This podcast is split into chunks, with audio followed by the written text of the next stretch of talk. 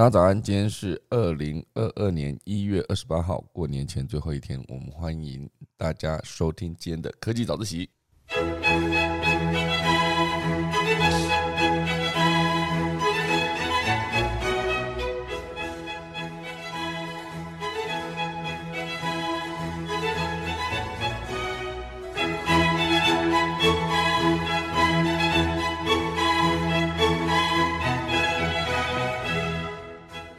好的，今天要跟大家分享一本书，好不好？我觉得在这个呃牛年的最后一集科技早自习，我觉得蛮适合用这一本书来当结尾的。它算是一本呃全彩的图呃全视觉图解的一本书。我觉得之前有跟大家介绍过，这本书叫做《讯号》，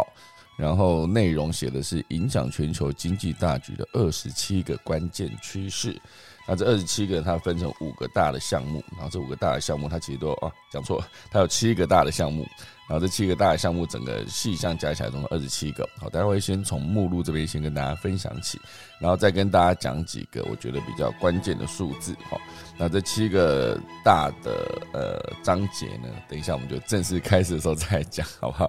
因为我怕我现在讲下去的话会来不及。哦，因为这个我们的前面的片头大概就是只有两分多钟嘛。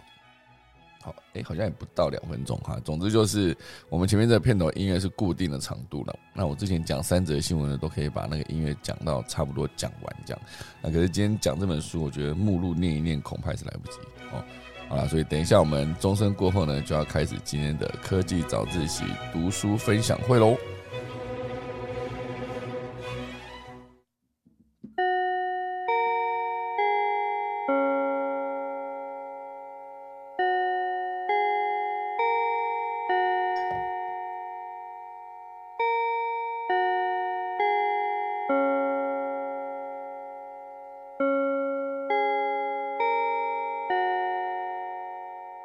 好的，我们就正式进入分享这本书的环节。好，先跟大家讲一下这本书蛮特别的，它是一个横向的印刷，然后上面书呃封面上面写的大大的“讯号”两个字，还有讯号旁边还有一些白色跟橘色的线条。呃，书的封面上半部是黑色的底，下半部是橘色的底。那讯号这个大字底下有写的是英文字的，呃，signals 哈是英文字，然后白色字哈，然后底下那个在黑色背景上面的还有其他的字呢，就是这上面有橘色字写全视觉图解，然后下面有决定全球经济大局的二十七个关键趋势，好，这就是它的封面。当然，以这本书呢还贴了一个七九折商周出版，然后在我的书的封面上。那我刚刚说这个书的封面上半部是一个黑色底，下半部是一个橘色底啊。占比差不多是上半部是五分之四，下半部是五分之一。那底下的橘色的底上面写的都是一些推荐啊，比如说呃，那上面有写富比士跟高速企业啊，TechCrunch 争相引用的视觉资讯，然后底下还写一些字，然后是写说它是里面有什么样的内容。那这个最下面的橘色区块，哈，因为的最右边它就写了。呃，由谁来推荐呢？好，包括 Jenny 哈，JC 财经观点的创办人啊，安娜金好，畅销财经作家啊，孙明德，然后台湾经济研究院景气预测中心的主任陈冲啊，新时代金融基金会的董事长，还有爱谢克好，Smart 致富的专栏作家谢依晨好，是陪你看国际新闻的创办人谢啊，刚讲错了是蔡依晨啊，底下是谢建平。台湾科技大学财经所教授，好，强力推荐，好，所以推荐人蛮多的。那这本书我觉得它非常霸气的原因，是因为它就是一个一般书，你把它想象成一般的书哦。左右各放两本，好，它那个宽度差不多就是还不到这本书的宽度，好，所以这本书非常的宽哦，因为它里面画全视觉图解，有非常多的图表，它是非常需要这种横向的排版，好，所以你把一整本书打开的时候，几乎就是四五本书的宽度，就一般那种大家可以看到正常的书的宽度。啊一打开，你把这本书一打开的时候，感觉有五本书排在那边，就非常非常的宽。好，所以当它放在架上的时候，是我觉得是一个非常非常吸引人的状态。所以我就二话不说把它打开来看。哈，看了以后觉得，哎，里面的资讯蛮多，都蛮重要的。可是这些资讯呢，因为它都是呃以那个统计的数字为主，好，所以它上面写的数字其实都是会有一个统计，就是一直到比如说到二零二零年哈。可它开始统计的时间可是一九八零到二零二零，所以总共就是四十年间。它发生什么事情？用数据来看出一个趋势，好，这个逻辑，好，所以这本书呢，它的封面大概就长这样，好，那打开里面当然就是先从呃，他会他会讲缘起嘛，哈，然后还有再把那个封面的字再放了一次讯号 signals 这样，然后再往后面，它里面有一句话非常的精准，他说：虽然我们渴求智慧，但智慧多到啊，但资讯多到把我们淹没。好，这是爱德华奥斯本威尔森讲的，哈，好是一个名人，哈，然后再接下来还有一页是全黑色的底，然后上面有非常多的星星的亮光的感觉。他写着：“你知道世界现存资料量比已知宇宙中的恒星四十倍还要多吗？”好，所以现存世界的资料量是非常非常多的。而且我觉得，从网络连上网之后啊，所以物联网啊，各种网络连上网之后产生的资料量会更多。好，所以当然以这本书的作者哈，他是一个视觉图解资本家的总编辑，哈，他叫做杰夫，好。杰夫有提到说，虽然我们很难参透资料领域有多重要，但这一切只是开端。哈，因为底下写的就是杂讯越来越多，然后讯号搜寻越来越重要。好，那杂讯这本书呢，好像我之前也在那个老屋翻新书里面有聊过杂讯这本书。哦，里面其实主要讲的还是因为现在的。大家每天会接触到的资讯其实非常非常的多，那你必须要很清楚知道说什么资讯是重要的，那你可以多花一点时间在上面研究；而什么东西不重要，就是被定义成它是杂讯。那如果是杂讯的话，那你就可以思考一下，不要花这么多时间在这个杂讯上面。好，好，所以在前面的介绍完，然后到那个目录正式开始之前呢，它有一页。还有一页就是告诉大家如何使用这本书哈，这边这边有写那个任何一个讯号，因为其实里面大概七大章节，二十七个讯号，那这二十七个讯号就代表说二十七个统计的数字，那这二十七个统计的数字里面，它其实就是分成每一章节面就是有分四大段哈，那每一大段就是它会有一个颜色不同哦，就第一大段是蓝色，第二大段是黑色，第三大段是橘色，第四大段又回到深蓝色。那它上面的有一个顺序，好，就是看懂讯号有包括第一大段蓝色会写说起源的故事，好，每个讯号起源是什么？然后第二个就是定义，好，如何定义这个讯号？第三个就是解码这个讯号，然后第四个就是分析它的影响，好，所以它主要就是从起源开始讲，然后再定义这个讯号的数据是来自于哪里。然后第三个才会解码这个数据会影响什么部分，然后这个分析影响是看后续，后续它到底会对我这个世界带来什么趋势上的改变。好，这就是这整本书，他也认真教你如何看这本书哦。因为二十七个讯号它都有分成，这每一个讯号都有分成四个大段落，然后让你看得更清楚。好，好，所以这就是这本书正式进入目录之前提到的东西。那等一下我们就来跟大家分享一下目录。好，以目录来说呢，它其实有分成好几个章节哦。第一个章节是关于社会和人口统计啊，第二个章节讲的是环境，第三个章节讲的是数位世界啊，第四个章节讲的是科技创新，第五个章节讲的是货币与市场，第六个章节讲的是消费者行为啊，第七个章节讲的是地缘政治的格局。好，所以总共就是这七个章节。那每个章节其实它有那个讯号一二三四五哈好。有些是比较多，有些是比较少的哈。就是第一章节社会跟人口统计就五个。好，那第一章节现在跟大家讲一下，里面第一个是最重要，它是提到的是讯号一是讲老年化的世界，哈，讲世界人口年龄的改变。呃，一之二讲的是城市演化，一之三讲的是新兴中产阶级，一之四讲的是媒体去中心化，一之五讲的是财富不均恶化。好。所以他把那个媒体去中心化直接归在社会与人口统计这上面，好，好，这是第一章节，总共有五个讯号。第二章节有三个，好，就是二之一，好，气候压力；二之二，水资源短缺；二之三，全面电气化，好，这是关于第二大章节的环境。第三大章节的数位世界有三个，三之一讲的是资讯超载，三之二讲的是数据作为护城河。三之三讲的是网络的狂野大西部，好，所以可以讲未来的数位世界可能会有一个还没有被开发的地方，好，那第四章节有四个讯号，好，四之一啊，第第四章节讲，好，第四章节讲的是科技创新，好，所以科技创新的四之一讲的是科技突飞猛进，四之二五 G 革命，四之三新太空竞赛，四之四好基因飞镖，好大规模的基因编辑，哎呦，蛮酷的这一节。好，然后第五章节呢是货币与市场，总共就有六个讯号，哈，所以六之一啊，五之一，哈，五之一讲的是负债累累的世界，好，五之二利率下滑，五之三无能为力的央行。五之四，股市集中化啊；五之五，企业寿命缩短啊；五之六，永续投资。哦，这讲的其实全部都是从货币出发到这个金融的市场如何有一些改，应该说有如何，应该说有什么样的改变，然后应该如何去应对。好，这是货币与市场五第五章节，第六章节消费者行为只有三个。好，六之一无障碍零售，六之二人造肉的风潮。哦，这蛮有趣的哈。六之三。互联健康啊，我觉得以后在网络上面，这个各种物联网结合健康资讯跟居家照护这件事情，一定是越来越重要。因为这就呼应到刚刚第一章节的老年化的世界。好，这是这个第六章消费者行为，第七章地缘政治的格局有三个讯号：七之一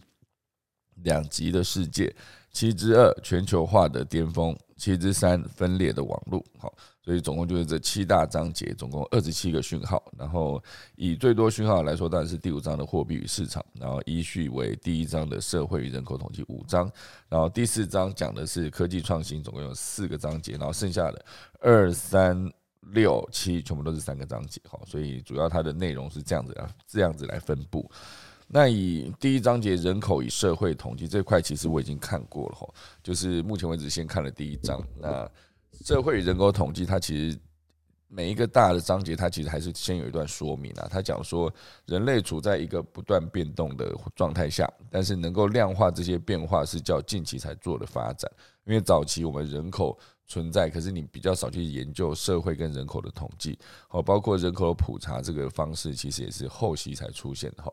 好，所以以这一个社会与人口统计呢，就是大家会去思考说，世界上的人都住在哪里呢？好，明日的消费者从哪里来？啊，财富正在增加还是缩水？然后人口高速的老龄化，好，这是如何影响这一切？好，所以呃，以这个章节来说，它当然统计的全部都是社会跟人口，哈，所以它以它第一个好老年化的世界，啊，它其实里面讲的非常多，哈。就是包括呃，这个世界正在变老，从一九七零年的二十一点五岁，一路到二一零零年的那个世界年龄中位数，哈，刚刚讲世界年龄中位数就是世界人口的年龄的平均呢。一九七零年世界人口的平均是二十一点五岁，哈，那二一零零年会成长到四十一点九岁，好，所以是非常的多，就是成长的场景差不多一倍。那这一倍的成长，其实大家会讲说，世界人口中位数，就是说以人口平均来算，二十一点五岁好像没有到很高，对不对？可是这必须是结合所有的，比如说未开发的国家，他们相对的小孩生比较多，可是同时间能够正式长大变成大人的机会，很多时候是因为疾病啊，因为营养不良的问题等等，他们是没有办法长到这么大，然后所以就过世了。好，所以跟这样子的人口做平均数字算起来的话，好，世界人口其实是中位数二十一点五岁，在一九七一年的时候。那当然，如果以六十五岁以上的人口数来讲的话，好，这是讯号一里面的那个，这个是讯号，好，就是从讯号开始讲，因为他还没有讲到解码嘛，因为一定是从讯号开始讲，讲完再解码，讲完解码之后再讲影响，哈，所以每一个章节这个呃每一个章节的分段里面都有这个四个板块，哈，那以这个呃六十五岁以上的人口数来看，按照地理区域来分。好，这是从他们他们统计都是这样的，是统计二零一九年跟二零五零年哈，所以以二零一九年呢，呃，整个世界人口六十五岁以上人口最多的是，当然就是呃整个亚洲，好，东亚及东南亚，好，这最多人口是二点六亿。好，六十五岁以上的人口啊，东南亚是二点六亿，可是到二零五零年的时候会成长到五点七亿，好，非常多。那第二多的就是欧洲及北美，六十五岁以上的人口是二点零零四亿，哈，然后到二零五零年会成长到二点九二亿，好，所以它成长幅度没有到非常多。可是以刚刚讲的东南亚，它几乎也是成长了一倍以上，好，东南亚和东亚就是包含中国跟东南亚这些国家，好。那第三多的当然就是中亚及南亚，好，那可能就会包括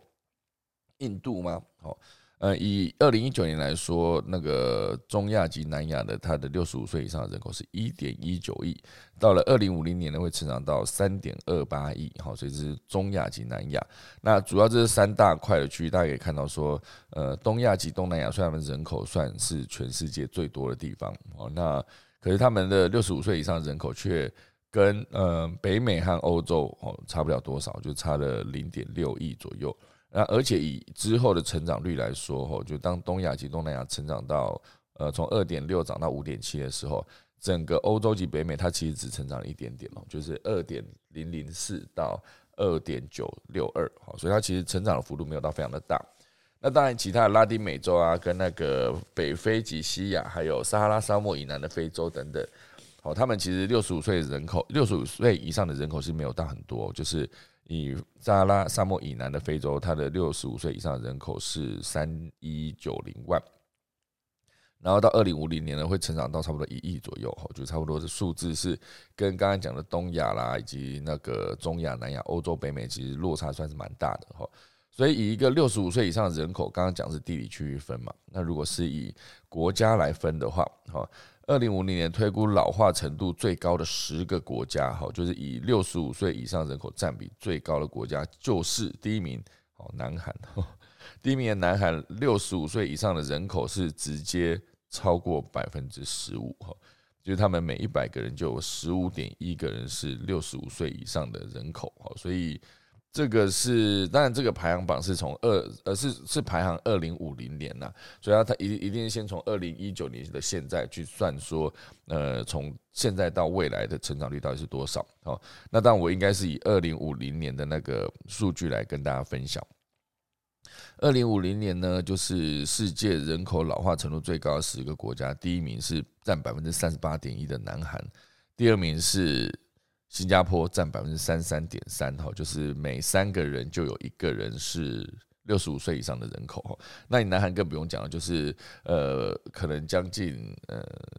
两成啊四成的人都是六十五岁以上的老龄化，好，所以以这样算起来，应该是南韩的出生率非常的低哦。那呃，第一名是三八点一，第二名三三点三嘛，第三名哈，哎，不好意思，我们我们就直接入围了哈，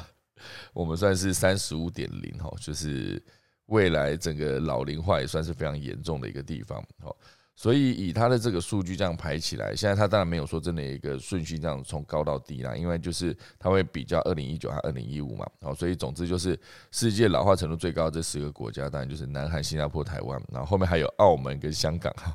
它是以国家地区这样来分哈，澳门特别行政区二八点九。香港特别行政区三四点七，哈，都非常的高。那后面还有包括，比如说马尔蒂夫啦、泰国、西班牙、科威特跟汶莱，哈，文莱这几个国家，到了二零五零年的时候，老龄化会非常的严重。好，这就是他在定义老龄化世界。那这底下还有一个，就是呃，我不知道大家有没有看过一种很像圣诞树的那种图，哈，就是呃人口，这叫什么？人口分布图。哦，你可以去统计一下，就是呃。用几亿几亿人口来算，这全世界的世界年龄的人口来算哈，它其实在二零一九年的时候，它还是有一点点像是一个金字塔。好，可是这金字塔在二十五岁那边其实还比较多一点，因为一定就是人口到了越上面，因为这个人口应该就是左边是男生，右边是女生嘛。人口到了越上面的高龄化，因为。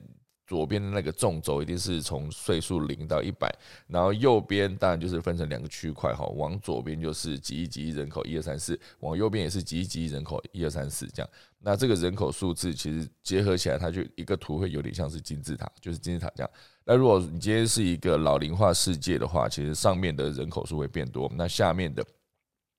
就是最年纪的呃年最年轻的这一群人，如果数字不够多的话，就代表说他的那个人口数是不够的，就是出生率不足，然后死亡率在因为医疗科学等等的技呃等等的技术演进下，所以死亡率也下降，所以接下来人口越来越老，所以所有的抚养比呢会越来越高哈，所以以到了二一零零年来看的时候，它其实出生率应该说最高年纪的可能就是出现在五十岁左右，很恐怖啊。五十岁左右，应该是人数越来越多，然后底下的呃不足二十五岁，它甚至不是一个往外扩的一个数，就是你大家很难想象那个原本的金字塔底下被挖掉了，左右边都被挖掉，所以呃，就变成一个人口非常高龄的状况。好，所以当然以人口高龄化，一定会提到就是各地区的抚养比哈，扶老比就是几个年轻人照顾几个老人家这样。好，所以接下来扶老比最高几个国家，第一名会是日本，然后。呃，第二名会是南韩，第三名是西班牙。好，那台湾一样，在我们的一二三四五六七第七名。哈，香港特别行政区第八名。好，所以以这个扶老比来看，如果越高的话，代表就是这个国家人口人口越老，然后越老就代表说。年轻人有生产力的年轻人，他们要抚养年纪比较大的比率是越来越高，也代表说他们会越来越辛苦。就是大家会想说，哎，我们现在不够辛苦吗？现在二零一九年啊，二零二二年的现在，然后呃，年轻人大家会觉得说，好像房子买不起啊，车子也算了，就别买了吧。然后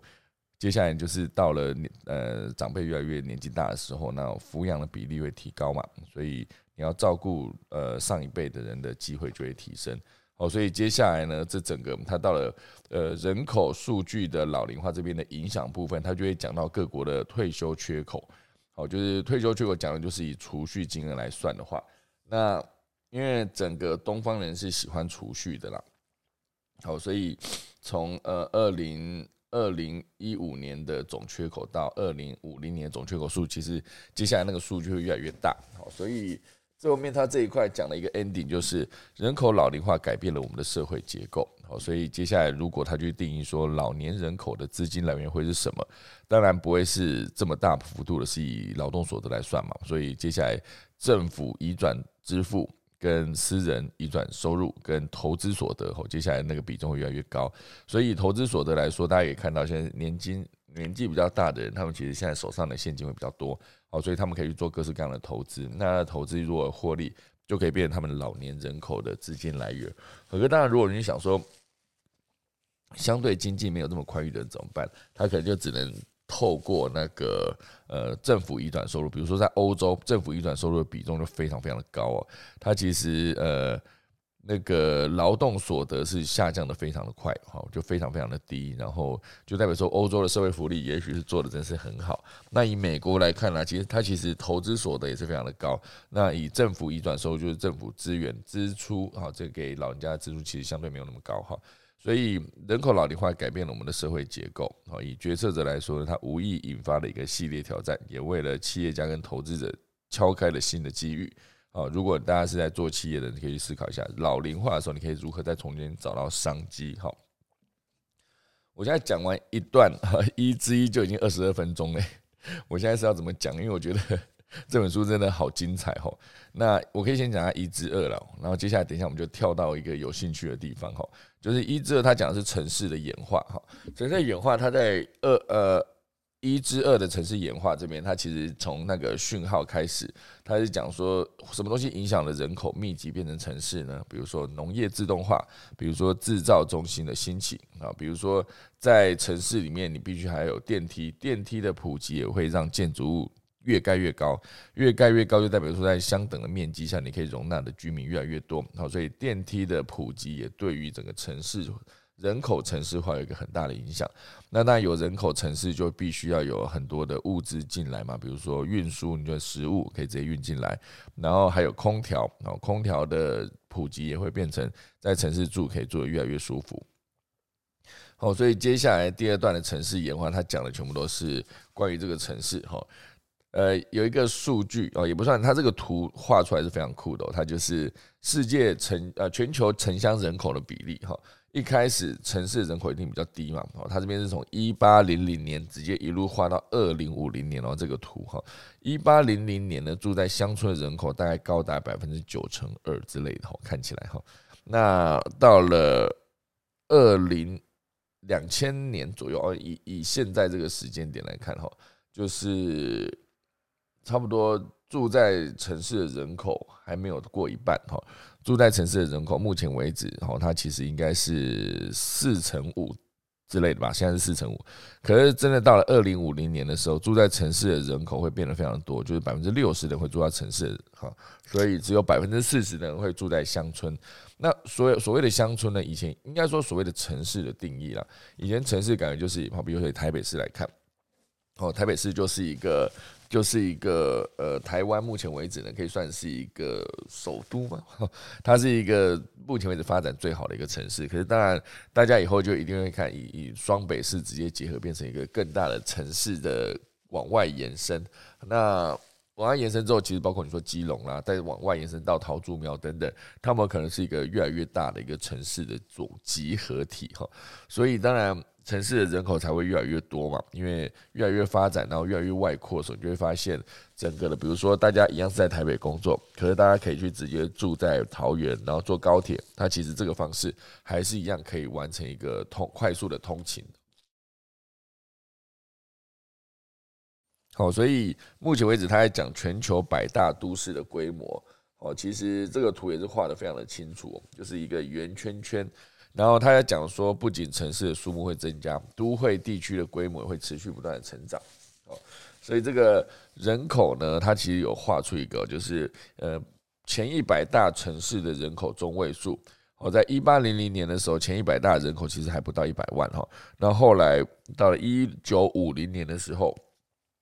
前一百大城市的人口中位数，也就是人口平均啊，就是两百万哈。一九五零年的时候，前一百大的城市平均人口已经有两百万了，然后后来就一路到两千年的时候到八百万，平均人口两八百万哦。到了二零二零年的时候，平均人口已经到了一千万了，然后到二零三五可能到了一千二，然后到二零五零年的时候可能会直接到了一千四百万哦。就是他把全世界前一百大城市的人口直接做一个平均除以一百，然后得出了这个数据哈，所以。以台北市不知道有没有两百万来说，它是一个一九五零年的前一百大都市规模的人口数的一个数字哦，就停在一九五零年了哈。那如果说要再往上，很多超级城市它的人口其实非常非常的密集哦，就是很难想象，就是一个都市可以住到这么多的人哦。所以刚才讲的那个电梯啊、空调啊、跟快速的运输，都有助于人口集中到都市，哦，都市越来越方便嘛。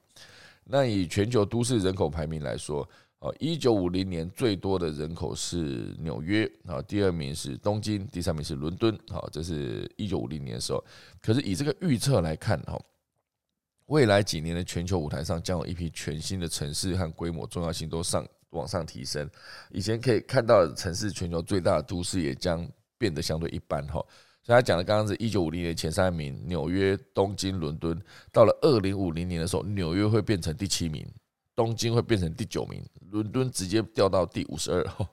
所以接下来人口会直接快速暴涨的地方还有很多地方呢还没有开始，只有如果开始之后，就会把那个前面一九五零年前三名都往后挤哦，所以未来二零五零年的时候，最多人口城市它可以有一个新的新的冠军出现，好这个概念，好，所以这边当然到了那个一至二的讯号这边的解码部分，它讲的就是。世界各地的人口，然后将仿效领先经济体，继续在都市聚落或巨型区域里面周围聚集。好，比如说初期城市化阶段只有百分之三十不到，后来到城市化程度是百分之三十到七十，到饱和的时候，就是都市化程度到了百分之七十。哈啊，例如说美国最终形成了三个都市聚落，每一个人口都超过两千万，好，所以其实非常的高的哈。好，那。未来中国在二十，呃，就是中国在未来二十到三十年的都市聚落预计发展到更成熟的阶段，五个主要都市聚落将占全口总全国总人口的百分之五十到六十哦。好，所以这五十个接啊接下来五个主要都市，好，那当然就是他会讲的东西叫做一个群聚效应嘛。好，如果他这边举一个例子，就是以广州这个地方来看，广州附近的群聚就一定会有那个佛山、东莞，然后深圳。深圳、香港、中山这几个地方，那以如果以美国来看，就是纽约，纽约附近就会有波士顿、费城，然后还有哥伦比亚啊，华华盛顿、哥伦比亚特区哦，都其实算是一个群聚。那就算是以那个达拉斯那个地方旁边就可以直接聚集的是奥斯汀、圣安东尼奥跟休斯顿哈，这几个地方全部都是让城市有一个巨型聚集效应之后就会越变越大。那这边当然还写了一些关于开发中国家的都市成长，列了几个，好，比如说上海，好，上海是从一九九五年的一千万开始，到了二零二二年的现在，好，差不多就是两千万。那未来预测到了二零三五年之后，就会直接突破三千万。哦，以开罗这个部分也是哦，它的成长人数算是呃，到二零五二零三五年的时候，有可能是差不多到两千多万，就都从一千万开始起跳的哈。然后还包包括了一些呃，像是孟买啦、马尼拉啦、刚果哈、拉哥斯还有雅加达哈。那当然，很多成熟的都市也将持续的成长。比如说纽约，它差不多从呃一九九五年的一千五百万，然后涨到二零三五年，差不多就快两千万。它的成长数字跟之前上海的从一千涨到三千多，其实呃还是有一些落差，因为它毕竟已经是相对成熟的都市了嘛。纽约，那洛杉矶呢，它其实是从一千万涨到一千一百万了，其实它成长数字是非常的低哦。那以巴黎来看哦，就是从一千万也是涨到一千多万，多一点点而已，没有到非常的多。好，所以这大概也可以对照出刚才为什么前三名的纽约，然后东京、伦敦，到了二零五零年的时候，他们会直接掉到第七名、第九名、第五十二名。所以开发中国家的都市成长的人口数增加的非常非常的快。哈，好，所以这边当然到了一至二的影响的部分，他提到就是未来都市的样貌会越来越智慧化。然后未来越来越焕然一新，然后还有超大特大，因为从头开始建设城市哦，它算是一个接下来你可以去思考了，就是呃有一些地方是先从化区，它可能在规划上面就可以先做的更完整，或者更完整。接下来因为至少你那个道路的规划哈，所以有一些比较老的城市，比如说你呃，我可以直接拿中立来举例，中立的路都比较小条，那中立路比较小条情况下，来交通移动一定相对比较不便嘛，那。你就看有一些都市直接规划的比较完整的时候，它其实中横路的做的非常完整。比如像那个高雄，它就好像是一心二圣一路到那个九九如嘛，九如，哎八八什么一心二圣三多四维五福六合七贤八八什么。八我忘记了哈，总之那个城市它其实在那个规划路的时候，它是一个比较完整的规划，所以它会让整个的城市呢，就是交通看起来更便利。那有些时候我去逛台中的时候，会觉得，嗯，台中的路真的也算是蛮大条、蛮舒适的哈。所以以这个未来都市的样貌，你可以重新规划，然后你也可以用一个超大特大的聚落。这超大特大，他举了两个例子哦，一个就是印度的德里，一个就是印尼的雅加达。哦，这其实都会是接下来一个超大特大的一个城市。那以呃接下来城市演化跟气候压力来看。以雅加达，它接下来会面临的是海平面上升的问题，因为印尼最大的城市每年以每年二十五公分的速度往下沉，预计到了二零五零年的时候，三分之一的城市面积可能会被海水淹没，是它往下沉，应该说它是海平面上升的问题，因为全球暖化嘛，所以到了。二零五零年的时候，雅加达的面积会剩下现在的三分之一哈，所以人口密度会更高，因为大家都不会住在被水淹掉的地方嘛哈。那当然以其他的气候影响的逻辑来看，呃，迈阿密它遇到的是暴风哈。现在美国常常就会有一些时不时有一些飓风传出来，然后还有一些是那个森林大火，哦，就是极端气候会越来越严重。那极端气候越来越严重的情况下，其实有一些城市它可能会大家会可能真的受不了这边的气候，那就离开，哦，就搬走，所以导致新的人口搬进来，旧的人口搬走，然后人口成长速度就不会这么的快。好，那当然以德里这个地方来说，好，印度的德里，它就会面临一个极度的高温，哈，极度的高温，那。二一零零年之前呢，它有一个因为热浪而死掉的人数。好，热浪死掉的人数其实看起来是非常恐怖的。到了二零二一零零年，每十万人死亡的人数会达到六十个。哈，原本只有大概不到五个。哈，所以它的数据标起来是非常的恐怖的。就极度高温，德里目前的夏季平均温度是三十一点五度。哈，预计到二一零零年将上升到三十五度。哇塞，涨涨那么多！印度正走在钢索上啊，所以整个都市居民将以受到气温升高的剧烈冲击，就是它的极度高温。啊，当然刚才我提到了哈，提到迈阿密讲的是暴风嘛，就是时不时的飓风侵袭。那提到洛杉矶就是野火哈，所以洛杉矶有广大地域都位于野火极高风险区哈，它是美国最高风险的城市，野火肆虐后的重建成本迄今为止是最高的。哦，它有一个图就是呃极高。极高风险的居住人数，好左边，然后呃，重建费用非常高，到了八百亿。好，所以它就是一个图，就是纵轴是极高极高风险的居住人数，然后横轴就是从零亿一路到一百亿、两百亿呢，一到八百亿。然后洛杉矶在最遥远的最右上角，所以其他的一些奥斯汀啊、休斯顿、丹佛都没有这么严重。就是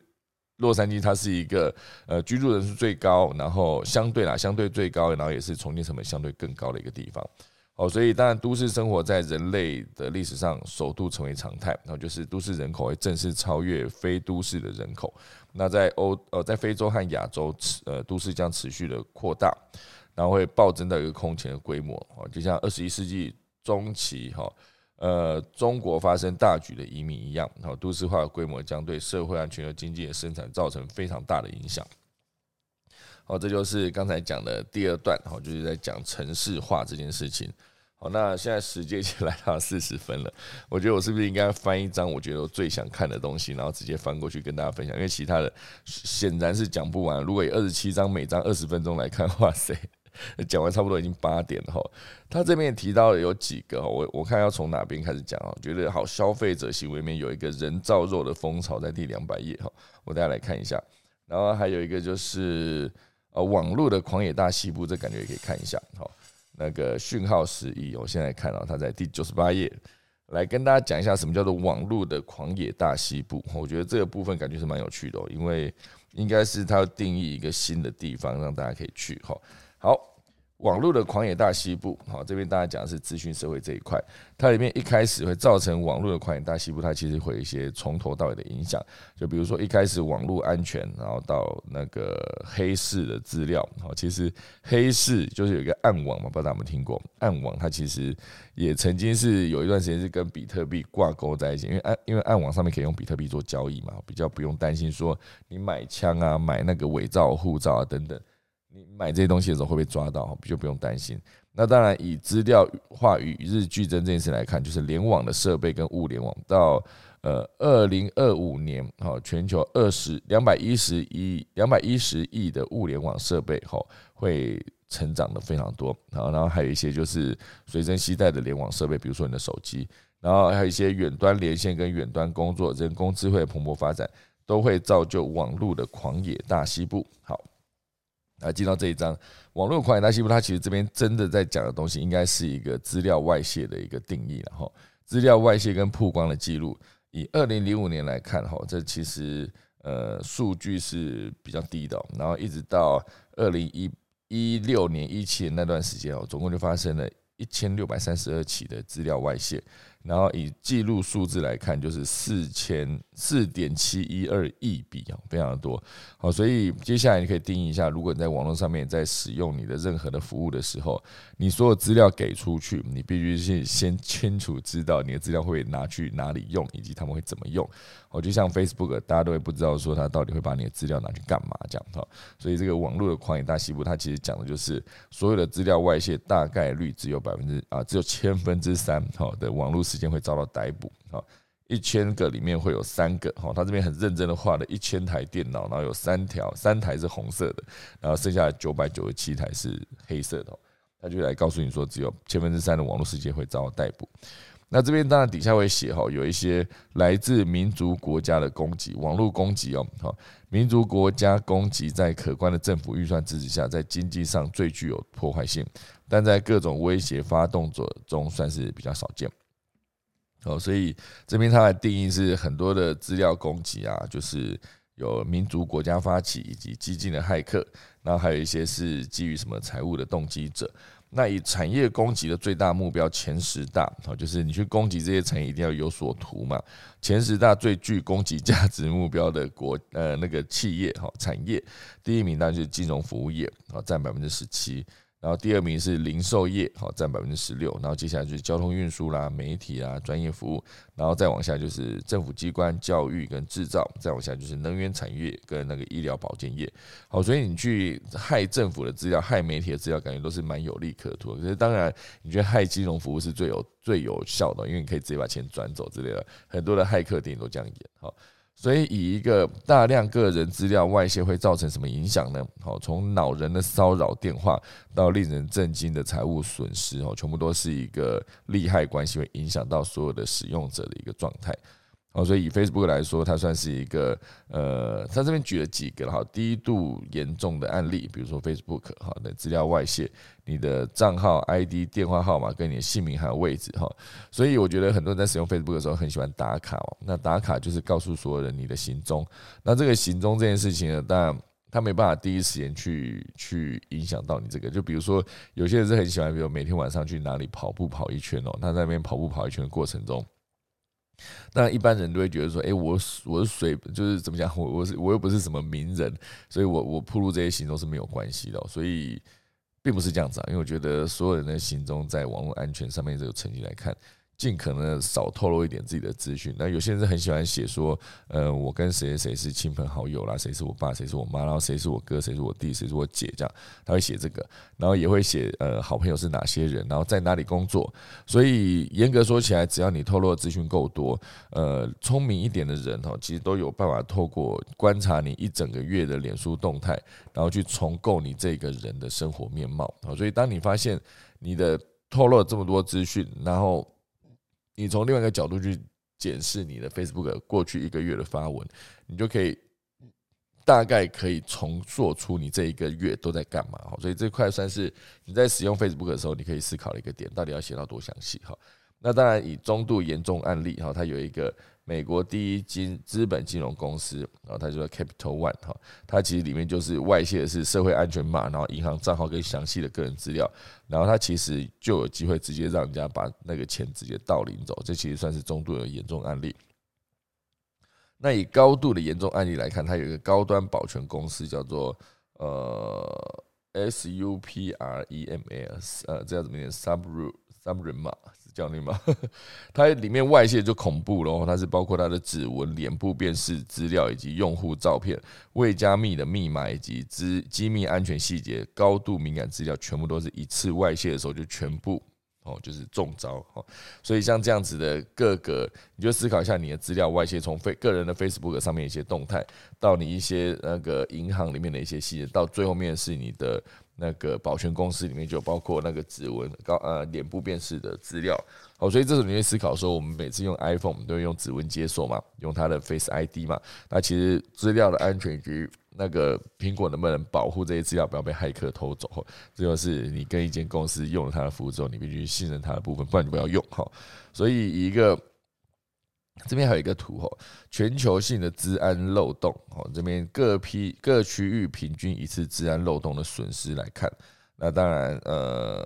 以拉丁美洲开始，底下还有土耳其、印度，然后澳洲，然后一路到法国、日本、德国、加拿大、中东、美国哈，所以全球性的治安漏洞，它里面的损失呃，以它的横轴当然就是从零万到两百万、四百万、六百万、八百万、一千万哈。到了美国就是最高的哈，从八百二到八百六，好，所以它其实是一个损失非常庞大的一个状态。那以拉丁美洲来说，可能它的网络覆盖率相对好像没有那么高，诶，可是为什么没有？为什么没有非洲的哈？拉丁美洲它的损失大概就是每次以两百万美元为损失的单位来看，那这个美国是直接到了八百万哈。那以德国来看呢，从二零一九年到二零二零年，它的它的原本是二零。一九是八十万的损失，可是到了二零二零年，竟然到了四百五十万了。诶，不知道为什么它这么影响这么大哈？它的它的飙涨的程度真是蛮高的，因为其他什么呃，有些东南亚国协从两百万多到两百七十万已经很高了，可是德国是飙高到非常非常的多吼，所以有点奇怪，不知道为什么。那以这个。最终会思考到说，网络犯罪的这些分子们，就网络恐怖分子，要这样说吗？网在网络上面窃取资料以及获得利润好处的这些人呢？骇客们哈，你必须如何去抓他们哈？所以新兴的网络防御趋势有几个好，包括资讯科技的治理风险和法规，那你就定一些法规来抓这些事情嘛。好，第二当然就是网络安全，第三就是资料安全。好，所以包括各式各样的，你必须把你的资料做好。保护好，然后你要定义你使用的所有的位置在哪边，然后就身份认证及服务以及各式各样的之后有没有可能直接走到量子加密？然后还要走到一些让你的任体安全这件事情可以持续得到保障。这全部都是你可以在思考一下，如如果不想要再面临这么庞大的网络攻击，其实可以从自身做起啊。当然你是没有办法直接每使用每个服务的时候都把它使用规范看完了，因为它使用规范通常都是。它列出来只是一个形式上，可它里面写什么你根本不知道。我觉得像最早期，像现在应该不是了，还是现在其实还是我也不知道。就是 Facebook 的整个使用条款上面有写说，你在上传到 Facebook 的上面的照片，就是他们严格说起来是可以直接按照条文是直接可以把你的照片直接来出一本照片集来当做获利的手段。因为当初来签那个呃使用协定的时候，其实已经附在这里面了，它其实可以用你的资讯肖像来做事情的哈。好，所以接下来任何人都可能沦为网络犯罪的受害者，就是看大家能不能在这个部分呢去思考一下如何保护好自己的资讯。好，所以它的网络的那个呃狂野大西部讲的还是一个资讯安全的部分哈。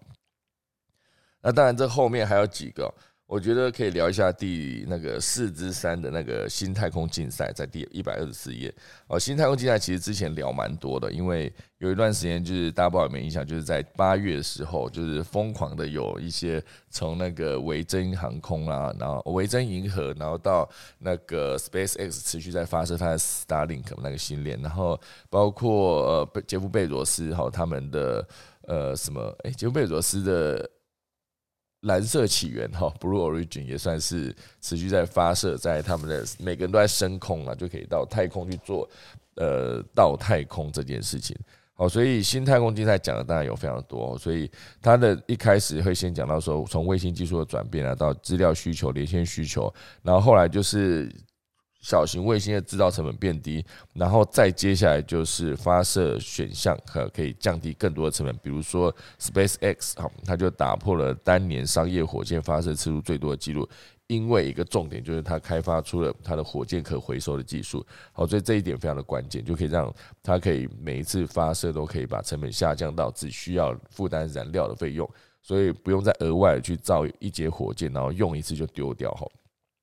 算是非常厉害。好，这个新太空竞赛已经应该算是第三段讲完就没了哈。就是资料连线跟需求引爆太空商业的热度持续升高，哦，所以一个标涨的卫星发射数字来看，呃，卫星发射次数大于五百公斤跟小于五百公斤的比例，哈，所以以二零零九年呢，呃，它比例大概就是次数了哈，次数就是。呃，五十五百公斤以上跟五百公斤以下，在二零零九年加起来差不多就是一百次左右，然后到了二零一九年了，其实已经超过了，哇，这是这样五快五百次哦，好，就是呃整个成长的数字就是从，假设从五百公斤以下的，好，就是在二零零九年是五十颗，哈，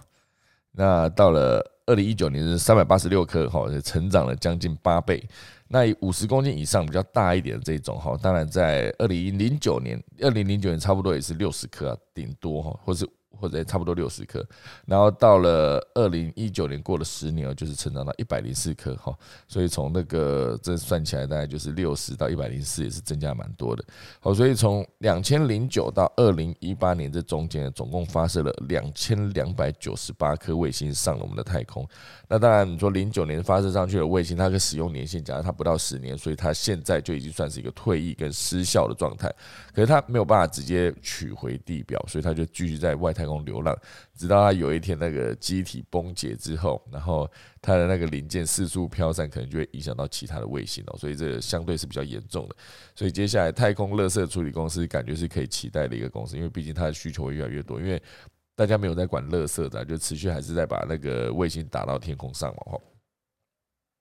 哦，所以以那个到了二零二八年来说，平均每年发射九百九十颗卫星。很恐怖哦！每一年发射一千颗卫星，差不多了，一千颗，每年增加一千颗。因为你说那个二零零九到二零一八，哦，这十年内才增加了两千多颗嘛。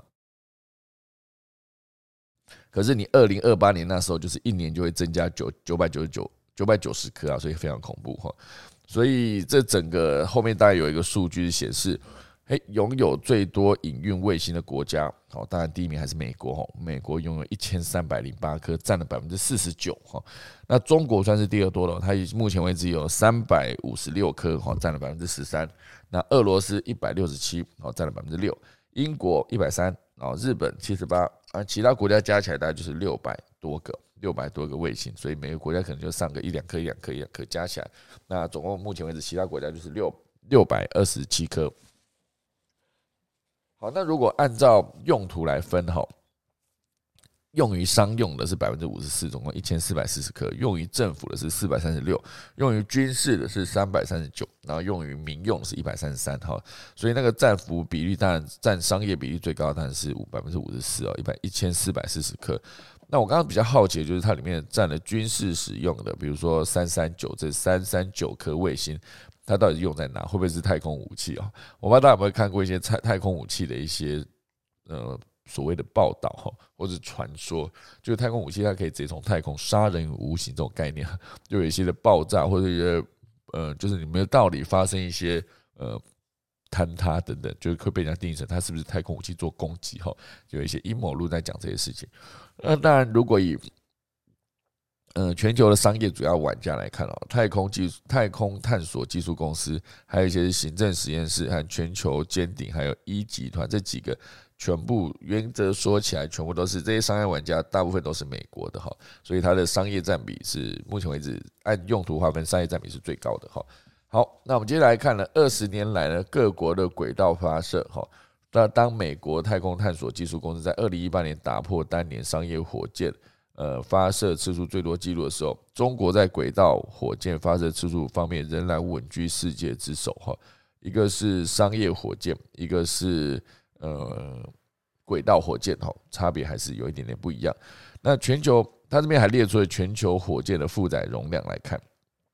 好，就当然，美国目前为止最红就是猎鹰九号，因为猎鹰九号就 SpaceX 打造出的这一台，它其实这一个猎鹰九号，它其实总共是两万两千八百公斤哈。那以中国之前还打造一个比较小叫朱雀一号，三百公斤哈。那当然以中国比较大的长征九号，它就是十四万公斤哈，十四万。那当然以美国的太空发射系统哦，它有一个呃，之前美国在用的，就是十三万公斤哈，所以。以中国的长征五号来看，就两万五嘛，好，所以它还是比猎鹰九号重一点。那之后有没有可能就是各国都发展出火箭可回收技术呢？还是伊隆马斯克会开放他的这个 SpaceX 的那个火箭可回收技术给全人类来使用？因为毕竟他自己的逻辑，他格局是更高，就是要带全人类移民到火星嘛。所以越多人开始可以做这件事情，当然会有一些商业上的竞争力，可能会变成说你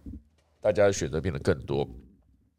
可是，当这个东西越来越多人使用的时候，会不会就变成它有更多的机会在技术上面做更好的突破，然后就有机会快速的达到让人类移民到火星的这个梦想？哈，所以这个其实全部都是未来来看卫星的时候可以去思考的点。那当然，呃。整个的优先顺序哦，最早是还是以电信跟地球观测还有安全来看。好的，二零零九年到二零一八年呢，原本呃用于电信是百分之三十六，那到了二零一九年到二零二八年之后，哈，再后十年。反而会用在地球观测的会超过电信使用哈，所以我觉得接下来如果说伊隆马斯塔马斯克的那个 Starlink 可以真的把那个六 G 透过他的 Starlink 去串起来的话，我相信它应该是一个对全世界的人来说，你是使用网络的通讯会更快，哈，算是一件好事哈。以目前为止，他们自己 SpaceX 的员工自己在使用，看起来是爽爽的在用，就速度真的很快，好。好，所以呢，接下来当然除了卫星之外，还有一些小卫星的热潮。好，就从比一条面包还小的立方卫星到一千磅重的小卫星，像行星实验室这种小型卫星营运公司都可以借助经济规模壮大卫星星座的优势。好，所以以小卫星来看。预计接下来会还会再多，呃，从呃二零二一年之前发射大概一千四百七十颗，二零二一年之后有可能会再发射上去的是五八千五百颗，非常的多哈。所以当然很多人会在思考说，呃，卫星持续不断发射，那会不会对这个气候造成一些影响啊？以及它每公斤发射成本，好，所以发射火箭进入地球同步轨道，每公斤的成本呢，呃，猎鹰九号真的是最低哈，每公斤的成本差不多不到。一万块就大概八千八千万啊八千块左右，好，所以非常低哦，竟然可以这么低，每公斤是八千块。那再往上就是，比如说直指 M 型是呃是哪一个国家的哈，然后再往上是那个长征三号哦，它其实中国长征三号它其实每公斤发射成本大概已经一万一万二左右了哈，所以再往上还有一些。美国的技术，然后日本的技术等等，大家在发射火箭的时候，其实像美国的擎天神五号，每公斤的单位成本就是四万哈，差不多是猎鹰九号的九哎对五倍哈，所以一定都是从预算开始。如果你真的要大量发射的话，它必须真的就是一个可以下降成本，才做摊体之后，才能让自己的发射持续的进行下去，然后才能占有更多的。卫星的数量好，所以 Starlink 目前为止发现非常多颗啊，就上千颗上去了。好，所以接下来会持续发射，就像之前讲的，过去从呃二零一八年过去往回算十年，发射两千多颗，到二零二八年的时候，每一年差不多就是有一千颗上，就是影响非常的大哈。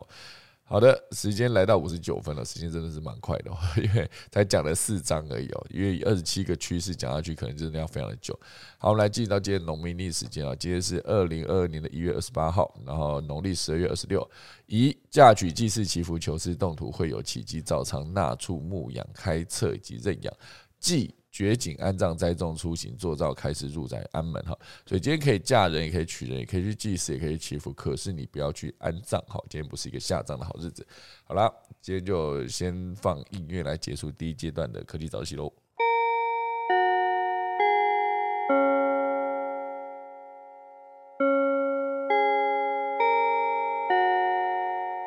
好的，今天是一个。哎，感觉我在混吗？没有哦，今天还是很认真在分享一些资讯，好不好？好了，我们来看一下何明艳老师今天有什么可以跟我们大家分享的东西呢？老师在吗？早早，大家早。早。还自己 Q 自己，所以不在混。没错。你在谈的这个，我刚好前一天在成品看到另外一本书，就讲的未来生存地图。嗯。所以我以为本来你讲的是这一本书。嗯。就不是那 那我觉得我觉得这本书就是另外一本书也蛮值得看的啦。我就反正现在今天是最后一天嘛，就是那个 Earth Time 的这个地图，事实上也谈的蛮多的，包括气候啊，还有呃整个能源的部分，还有整个电，还有像科技是电动车、机器人，它有一百张图。那我觉得从这个视觉的话，大家可以去看一些整个社会跟文化还有科技的一些变化。我觉得这本书也是蛮值得看的。那我自己刚刚其实秀导在讲这个，我我在去年应该有一两本书在看这些比较更新的，也不叫趋势啦。那那像那个有一本书叫《零时差攻击》，嗯，他谈的是他谈的是俄罗斯，其实他谈的是骇客的行为啦，嗯。那开头谈的是一些像俄罗斯、俄罗斯跟乌克兰这边在一些网络上怎么去攻击这样子，所以他那时候谈的是那个普丁，普丁其实为了去做入侵骇客，他定了两个规，呃，就是因为乌克兰那个时候他们想要做一些政治上的影响嘛，所以他就在呃定了两条规则，就是俄罗斯的骇客，第一个他不能侵入俄罗斯的境内嘛，那第二个是说。如果克里姆林宫要求骇客要帮忙的时候，骇客必须呃全部服从命令。那除了这这两条规范的时候，他们就有机会去做呃很多他们想要做的事。所以在那个时候是二零一七年的时候，嗯，就普丁的骇客就发动去呃害进那个乌克兰的系统。所以他在谈很多影响后面选举的事情啊。那我觉得这个也蛮值得看，主要是。了解一些骇客的行为怎么样去影响世界，还有刚刚讲另外一本书是呃叫做《真相的商人》，他其实是在谈一些新闻的一些演变啊。我觉得这本书也是值得看，就是怎么从我们自己现在其实嗯 c l u b House 也是做资讯的传播嘛，那很多都是做创作，所以从创作跟资讯传播这一部分怎么样去。传达一些更优质的，你要说新闻或资讯，我觉得是值得思考。那很多应该都是我们可以发动的嘛。所以我在这边其实在谈的是说，呃，包括秀导今天讲的书讯号，它本身是用数据的一些呃会诊，包括我刚刚讲是未来生存地图那一本书，也是 Earth Time，它也是真实数据的一些会诊。那从这种数据之后再做解读，以后做一些行为的发动。可在创造这些数据的时候，就是嗯，我们自己本身应该去思考说，这个是不是一个呃优质的资呃真实的数据嘛？然后接下来当然就是优质的解读。那如果有这边领导打开来，我觉得可能会还蛮不错的。那这一部分来讲，刚刚在谈这个真相的商人，我觉得这本书在谈一些媒体的演变，还有怎么做优质的东西，我觉得是都是蛮厚的书诶。这书我看，嗯，好像都这个大概都六七百页以上。临时差攻击也是对数位这一块，大家可以再多的了解。但如果再搭配说我们在谈的这个区块链跟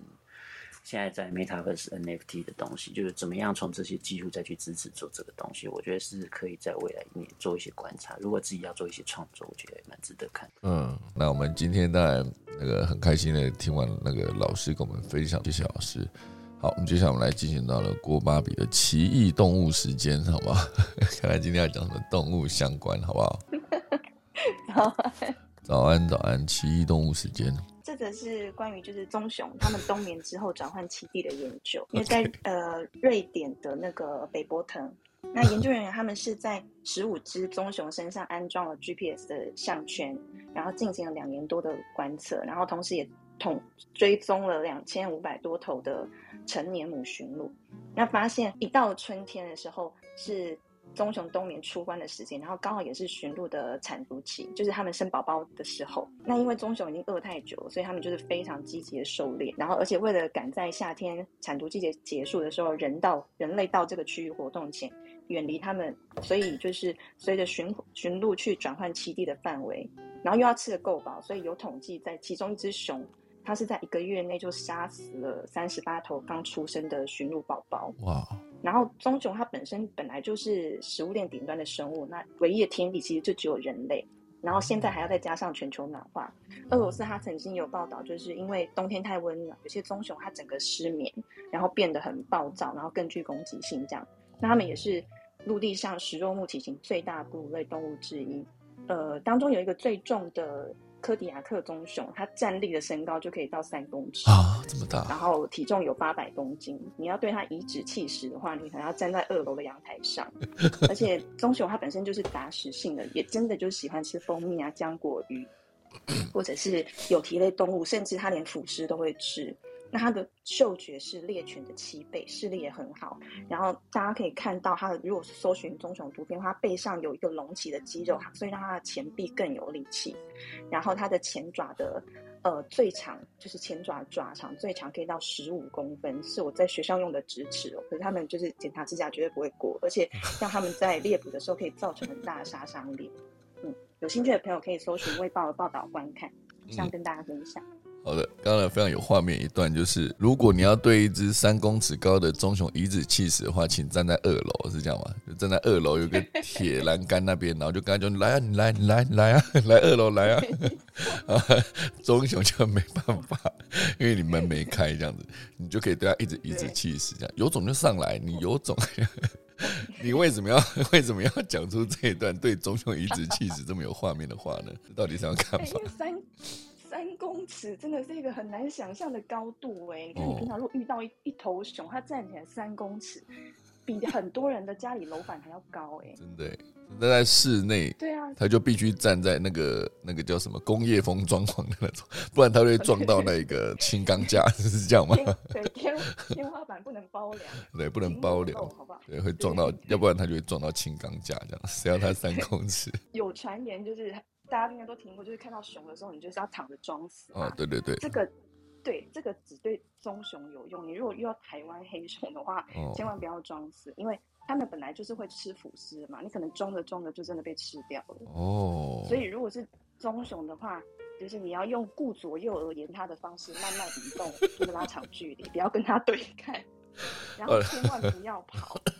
对你跑的话，他就是追。然后，但是如果说距离太近，他已经要发动攻击的时候，你真的就是抱膝倒地装死这样子。哦，然后真的很不幸的话，他才会攻击你。哦。然后，因为这个是美国国家公园管理局就是提出的，就是大家如果说要自保的时候，嗯，真的要就是遇到棕熊，你可以做装死的动作，但是黑熊的话，你就是你一定要站稳脚步，让自己看起来很吓人。你可能就是伸把手啊张开，伸了一个大字形啊，然后就是让他会惊吓，或者是朝他的脸丢东西，他就是不准打脸的代表，所以你一定要攻击他的脸，然后让他觉得你很可怕。哦，对，所以大家要注意一下，遇到不同的熊的时候，要有不同的应对方式。这样，感谢郭宝仪提供的那个遇到不同的熊该如何应对，好不好？好啦，今天就谢谢大家收听啦。等下我就来打下课钟喽。好，今天就谢谢大家啦。